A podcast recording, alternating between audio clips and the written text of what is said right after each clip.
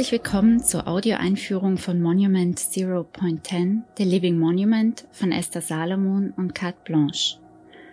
Mein Name ist Maya Zimmermann, ich arbeite als Dramaturgin und Teil des Programmteams bei Pakt Zollverein, dem Aufführungsort des Stücks und dem langjährigen institutionellen Partner Esther Salomons.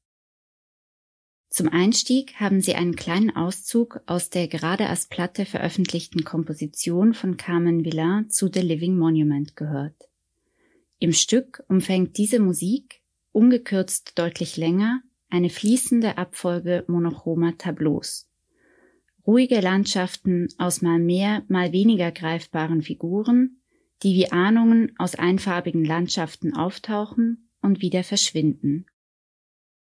The Living Monument wurde von der Künstlerin und Choreografin Esther Salomon gemeinsam mit der Musikerin Villain und den 14 Tänzerinnen von Carte Blanche, der norwegischen Nationalkompanie für zeitgenössischen Tanz, entwickelt. Es ist die erste Zusammenarbeit zwischen Salomon und dem zeitgenössischen Ensemble unter der künstlerischen Leitung von Annabelle Bonnery. Eine weitere ist bereits in Planung. Entstanden ist eine vielschichtige choreografische Arbeit, zu der statt dieser erläuterten Einführung eigentlich auch eine Wahrnehmungsübung hätte angeboten werden können. Genauso kann man aber die Inszenierung selbst als eine Übung im Wahrnehmen verstehen, als eine Reflexion über das Schauen und Erkennen, über das Erinnern, Träumen und Halluzinieren. Die in Paris und Berlin lebende ungarische Künstlerin Esther Salomon bedient sich in ihren choreografischen und filmischen Produktionen unterschiedlicher Formate und Ausdrucksformen. Ihre Arbeiten werden sowohl an internationalen Theaterhäusern als auch in Kunstmuseen gezeigt. Mit ihren Choreografien versucht Salomon, Verbindungen herzustellen zwischen Menschen, Geschichten, Orten, künstlerischen Praktiken und Erinnerungen. Mittels Fiktion, Montage und poetischer Verdichtung erweitert sie die Grenzen von Choreografie als Bewegung im Hier und Jetzt. Indem sie, wie in ihren frühen Arbeiten, die Körper auf der Bühne vollständig verhüllt oder Bewegung extrem verlangsamt, bringt sie die visuelle Wahrnehmung der Zuschauenden an ihre Grenzen. Gleichzeitig entwickelt sie ein faszinierendes Spiel mit der Wahrnehmung von Zeit.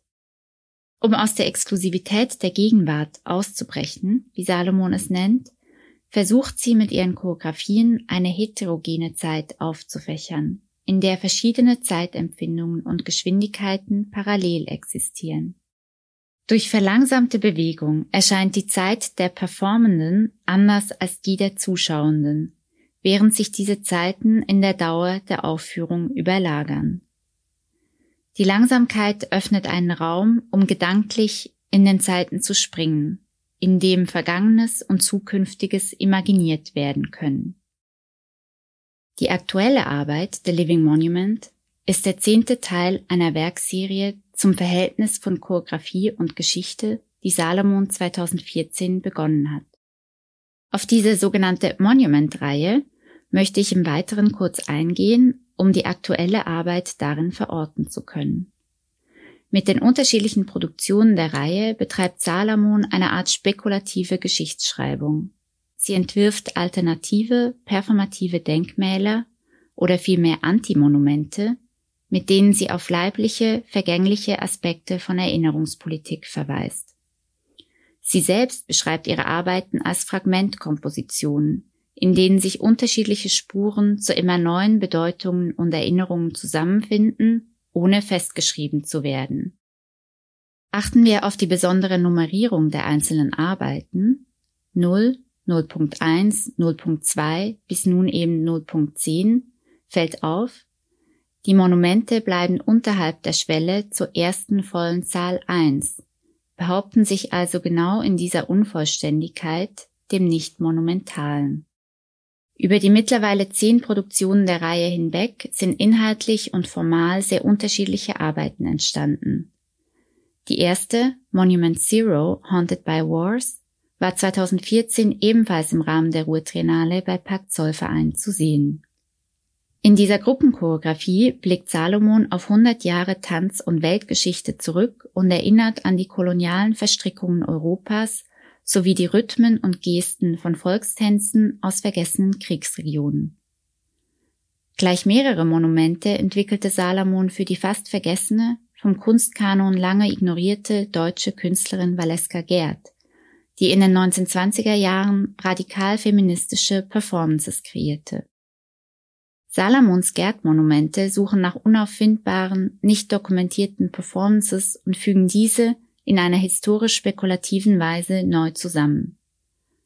Der Wunsch, weibliche Sozialisierung und persönliche Geschichten und Repräsentationen abseits der vorherrschenden Erzählungen und Leitbilder zu thematisieren, führten zu weiteren Monumentarbeiten, wie beispielsweise Mothers, einem Duett mit ihrer Mutter. Monument 0.10, The Living Monument, thematisiert keinen bestimmten Punkt in der Geschichte, sondern ist vielmehr der Versuch, sich mit dem Imaginären und Traumartigen zu verbinden. Während eines Rechercheaufenthalts in Brasilien 2011 begann Salomon damit, diese am Traumartigen, surrealen und absurden orientierte Arbeit zu entwickeln. Sie experimentierte mit Figuren, Masken und monochromen Farben, um vibrierende dreidimensionale Bilder zu kreieren. Für The Living Monument hat Esther Salamon gemeinsam mit ihrem Team im Fundus verschiedener Theater und Opernhäuser unzählige Kostümteile gesucht und neu zusammengestellt. Für dieses enorm aufwendige, fantastische Kostümbild, das keine klare Trennung zieht zwischen Figuren und Szenografie, sondern sich über den gesamten Bühnenraum bis unter die Decke ausdehnt, gewann Esther Salamon dieses Jahr übrigens den renommierten norwegischen Theaterpreis, den Hedda Award. Das Recycling, die Wiederbelebung bereits verwendeter Materialien, Bilder und Klänge, war für die Entwicklung des Stückes zentral. So entstand auch die musikalische Komposition parallel zur Choreografie ausschließlich aus Geräuschen und Aufnahmen aus dem Archiv der Musikerin sowie den Stimmen der PerformerInnen. Neben den offensichtlich ökologischen, da ressourcenschonenden Gründen findet sich in diesen hervorgeholten Kostümteilen auch vergangene, lebendige Zeit, die hier nun neu in Bewegung gebracht wird. So entstanden bewegte Landschaften aus kollagierten Klängen, Gesang, Stoffen und Posen in ständiger Transformation, zusammengehalten von einem abstrakten und gleichzeitig enorm physischen Prinzip, der monochromen Farbe. In einem diffusen, sich ausbreitenden Raum zwischen hier und anderswo lädt The Living Monument sie zu einem Spiel ein zwischen Zeiten und Erinnerungen, Sie selbst werden sehen, welche vergessenen Momente von ihnen heraufbeschworen und erneut zum Leben erweckt werden können.